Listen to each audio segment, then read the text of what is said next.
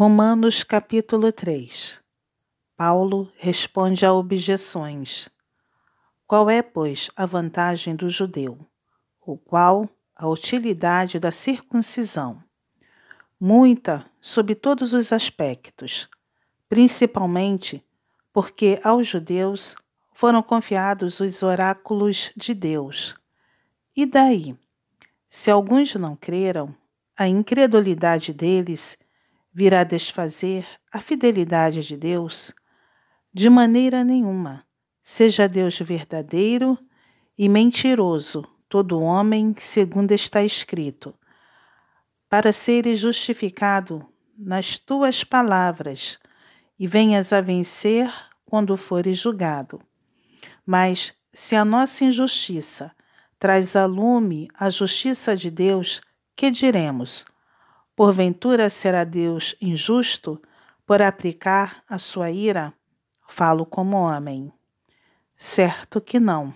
Do contrário, como julgará Deus o mundo? E se por causa da minha mentira fica em relevo a verdade de Deus para a sua glória, porque sou eu ainda condenado como pecador? E por que não dizemos, como alguns caluniosamente afirmam que o fazemos. Praticamos males para que venham bens. A condenação destes é justa. Todos os homens na condição de pecadores. Que se conclui: temos nós qualquer vantagem? Não, de forma nenhuma, pois já temos demonstrado que todos tanto judeus como gregos estão debaixo do pecado. Como está escrito, não há justo, nenhum sequer. Não há quem entenda, não há quem busque a Deus. Todos se extraviaram, a uma se fizeram inúteis. Não há quem faça o bem, não há nenhum sequer. A garganta deles é sepulcro aberto, com a língua Urda engano, veneno de víbora está nos seus lábios. A boca eles a têm cheia de maldição e de amargura. São os seus pés velozes para derramar sangue. Nos seus caminhos a destruição e miséria. Desconheceram o caminho da paz. Não há temor de Deus diante de seus olhos. O judeu não constitui exceção. Ora, sabemos que tudo o que a lei diz, aos que vivem na lei o diz, para que se cale toda a boca e todo mundo seja culpável perante Deus, visto que ninguém será justificado diante dele por obras da lei, em razão de que pela lei vem o pleno conhecimento do pecado. A justificação pela fé em Jesus Cristo.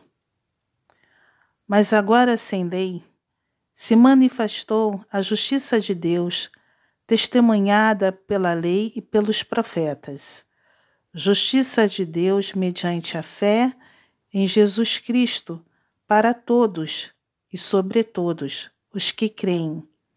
Porque não há distinção pois todos pecaram e carecem da glória de Deus, sendo justificados gratuitamente por Sua graça, mediante a redenção que há em Cristo Jesus, a quem Deus propôs no seu sangue como propiciação mediante a fé para manifestar sua justiça, por ter Deus, na sua tolerância, deixado impunes os pecados anteriormente cometidos, tendo em vista a manifestação da sua justiça no tempo presente, para ele mesmo ser justo e o justificador daquele que tem fé em Jesus.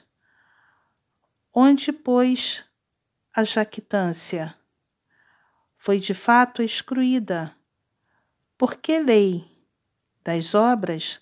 Não, pelo contrário, pela lei da fé, Concluímos, pois, que o homem é justificado pela fé, independentemente das obras da lei. É porventura Deus somente dos judeus? Não, o é também dos gentios?